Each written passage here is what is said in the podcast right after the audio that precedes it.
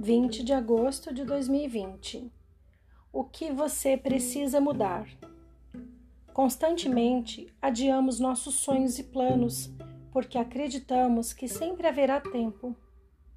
Vamos empurrando para o amanhã atitudes fundamentais para nossa felicidade. E por que fazemos isso? Muitas são as justificativas falta de tempo, a correria, medos, etc.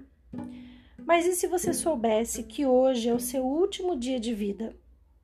Seguiria na rotina acelerada ou aproveitaria para torná-lo significativo e direcionado para os seus projetos? Torne essa reflexão parte da sua rotina. Se perceber que o sentimento de não estar fazendo o melhor que poderia persistir por muitos dias, coloque-se um objetivo. O que eu preciso mudar para que eu tenha orgulho da minha vida hoje? Pense nisso. Que o meu afeto te encontre.